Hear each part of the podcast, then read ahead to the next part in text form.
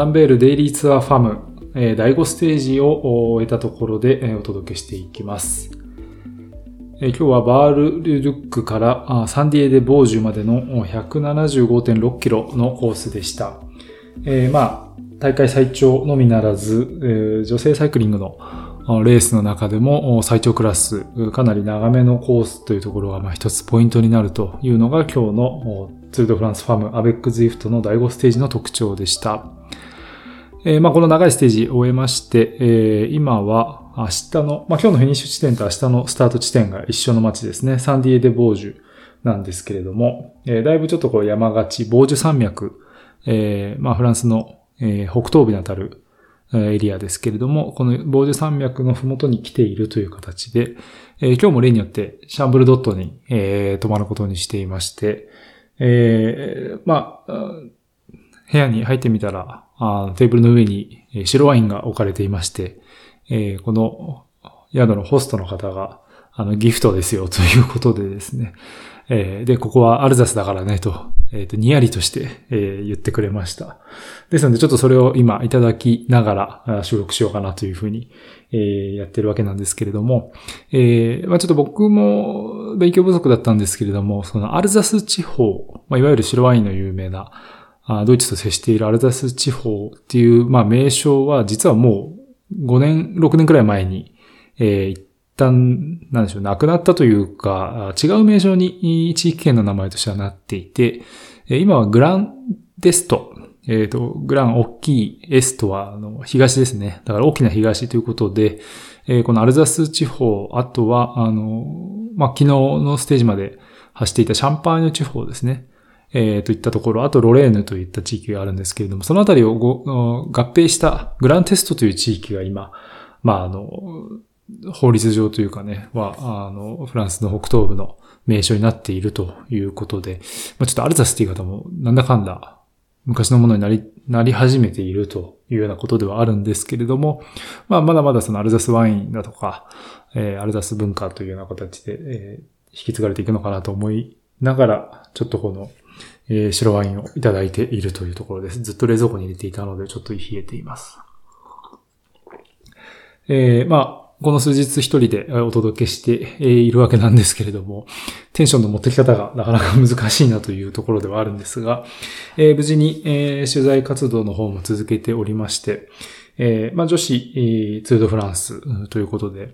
えー、まあ、ちょっと最近の印象はですね、あの、スタート地点とフィニッシュ地点のマッチに、えっ、ー、と、お客さんが増えてきているなというのがあります。えー、まあ、第一ステージはパリでしたけれども、第二ステージ、えー、はですね、ちょっと人手が少ないなというのは正直感じていたんですが、第3、第4と来て、えー、今日の第5ステージ、スタート地点、そしてフィニッシュ地点は結構な人手でしたね。まあ、特にスタート地点、あの、選手たちのチームプレゼンテーションとかを見に来てる人たちがですね、結構熱心にそのプレゼンテーションの様子、だいたい1時間くらいなんですけれども、を見ていたりとかして、で、やっぱりあの、フランス人選手に結構大きな拍手を送っていたりだとか、えー、というような形で、なかなかあの、少しずつちょっと認知度も広まってきているのかなということを感じさせる、えー、ここ数日の変化もありました。いくつか、あのー、まあ、リスナーの方からちょっとメッセージというか、いただきましたので、そのあたりも答えつつ進めていきたいと思いますけれども、えー、まあ、この間お話ししました、ランスの特産品、えっ、ー、と、バラ色のビスケット、ビスキュイローズですね。えはもう召し上がりましたか？というような質問が来ていて、えー、昨日夜ちょっと遅くの時間でしたけれども、いただきました。えー、とても甘かったです。あの、見た目に、見た目通りの味っていうんですかね。あの、メレンゲがすごく効いていた甘い、お菓子でした。えー、で、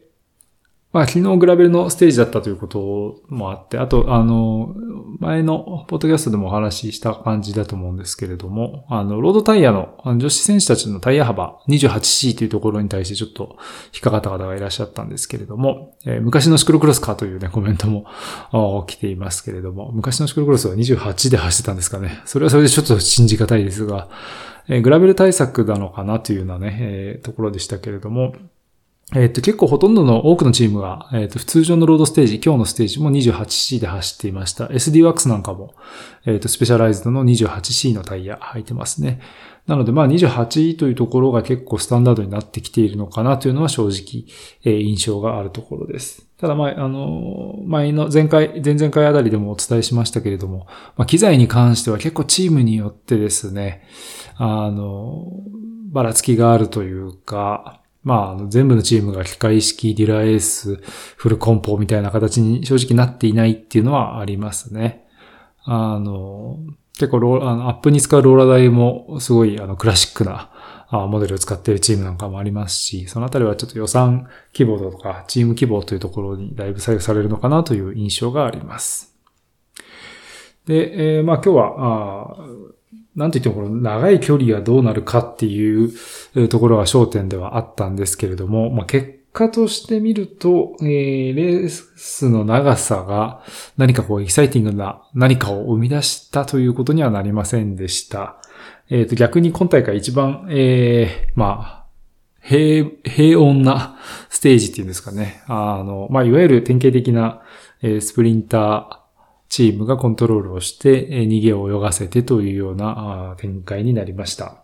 まあ、ある程度距離の長さなんかも考えると、まあそうなるのが、まあ想像できたかなという気もしますね。で、コース自体もかなりフラット基調。4級三角2つありましたけれども、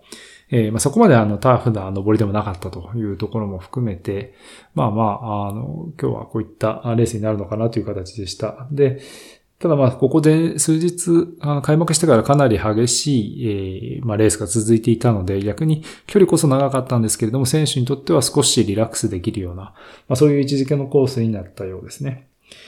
で、まあちょっと一個気がかりなのは、あとはいえ一回、大きな落車があって、えー、まあ今日のね、ステージ優勝候補でもあったモビスターの、えー、エマノルスゴービオグが、まあリタイアということで、まあこのツールドフランスファームでも、まあ、ステージ出張が期待されていた選手ではあったんですけれども、え、残念ながら、え、ここでレースを去ることになってしまいました。で、え、まあ、先ほどのあの、まあ、質問コメントのところの続きなんですけれども、えー、まあ、落車についてちょっと頻発気味ですけれども、現地で何か語られていますかというようなコメントをいただきました。えっ、ー、と、まあ、落車が多いというところに関しては、えー、まあ、見ての通り、えー、レースのね、始まってからかなり多い。そして結構傷んでいる選手を、こう、間近に見てると痛々しいんですけれども、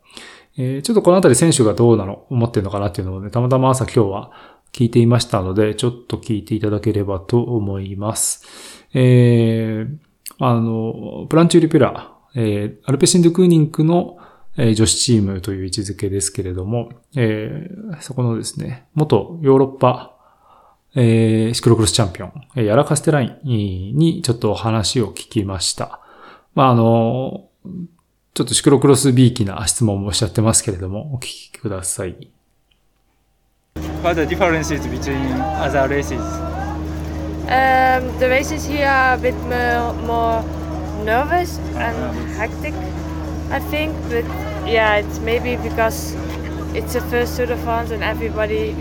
wants to show um, itself. But yeah, I think today will be a long day, but from tomorrow it will be a bit easier to stay in the front.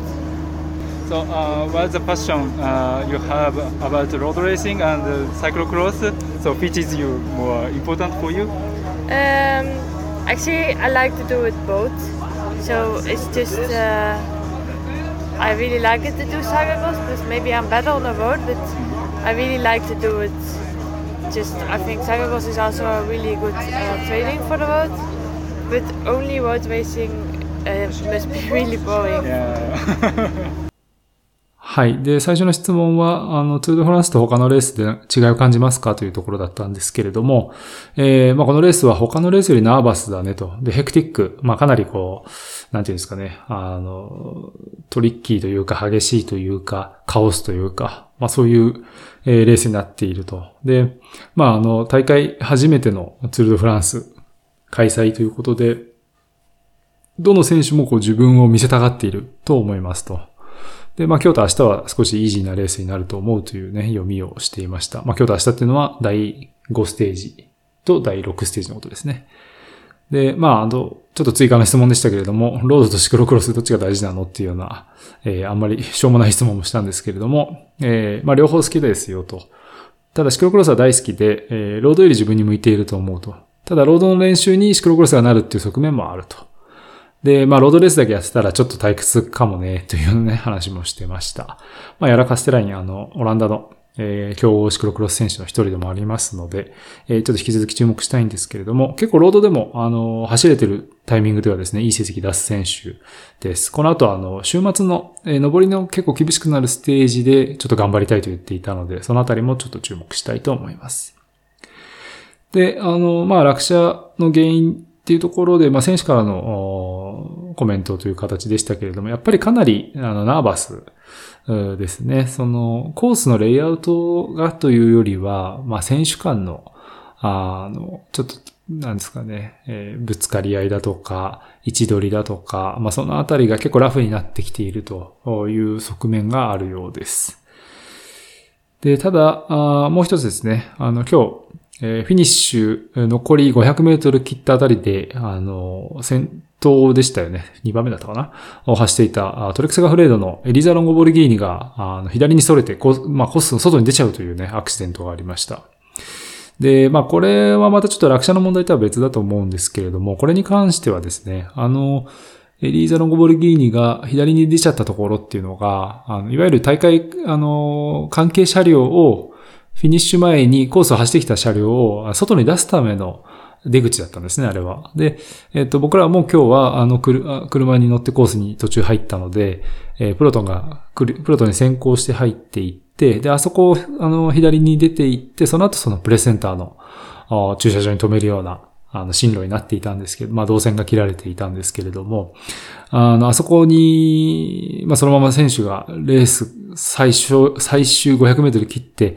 選手がそこに一人で突っ込んでしまうっていうことが起きたのはですね、えー、まあ、ちょっと思い当たる人がちょっとありまして、えー、このツールドフランスファームに関しては、ああいう、まあ、コースのバリケードとか、あの、車両の出入りを管理している人たちが、やっぱりちょっとまだレースに慣れてない感じが正直あります。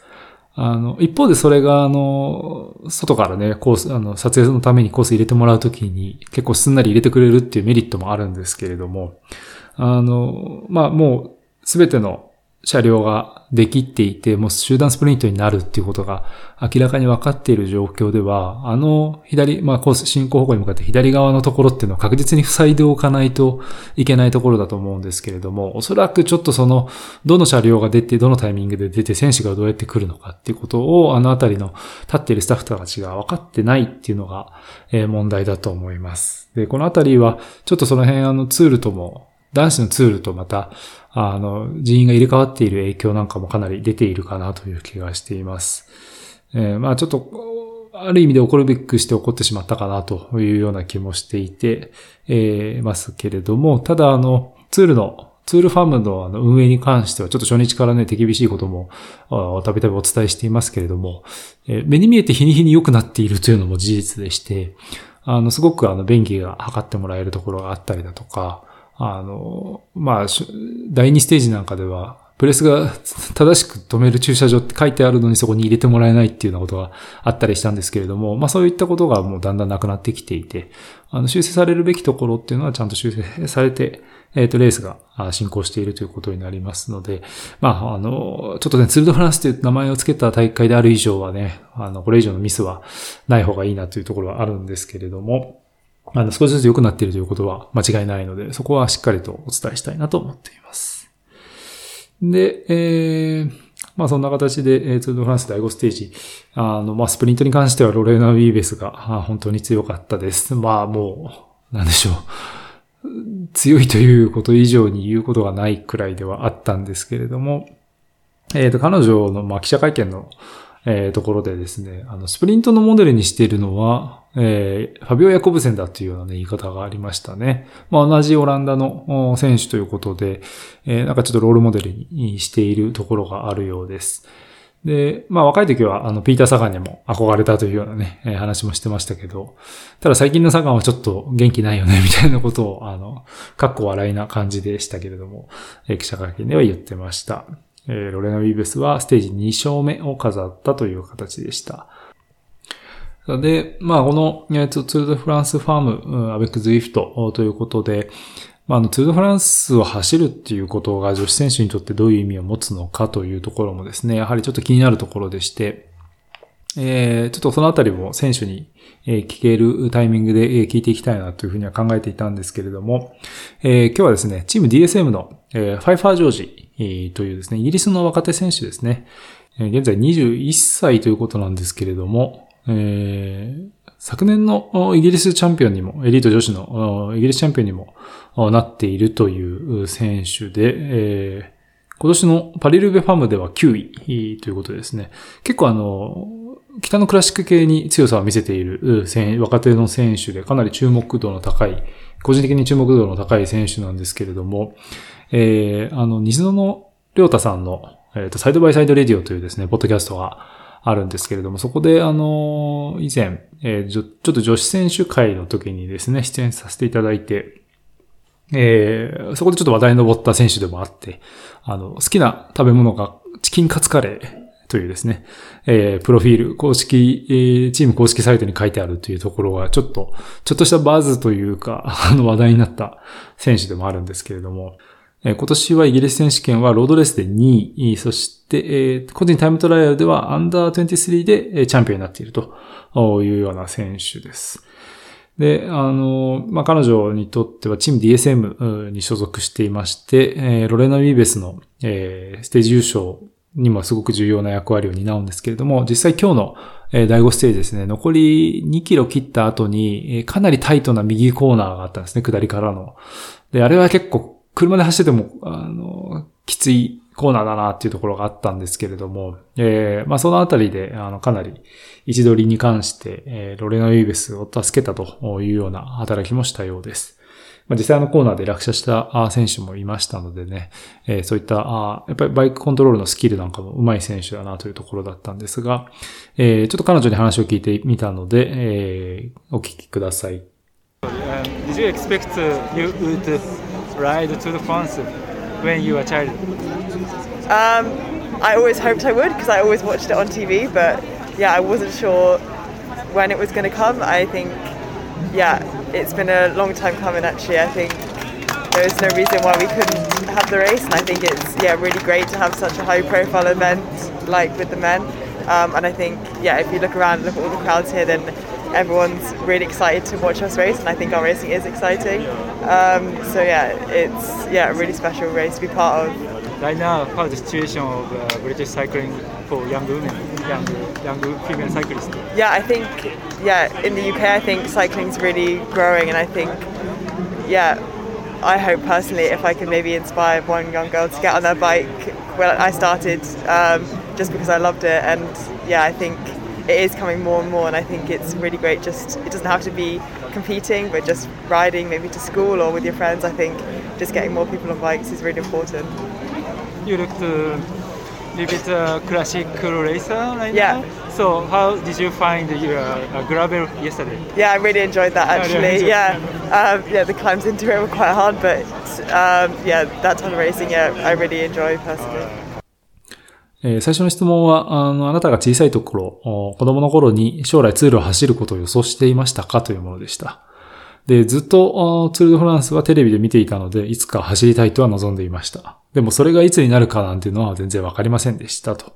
まあ、実際はかなり時間がかかりましたね。えー、でも女子に、えー、そのツードフランスのようなレースがない理由なんてないと思ってましたと。えー、こんなにも大きなイベントが男子レースとともに行われるということは本当にいいことですね、ということでしたね。で、あの、まあ、イギリス、あの、サイクリングがかなり普及しているというところでもあったんですけれども、えー、一昨日ですかね、ペルネにフィニッシュするステージでもですね、あの、イギリスから女性が一人で、あの、自転車に乗って、あの、レース観戦に来ている人なんかも沿道にいて、ちょっとお話ししたりしたんですけれども、イギリスではかなり女性が自転車に乗っていますね、というようなところも聞いてみました。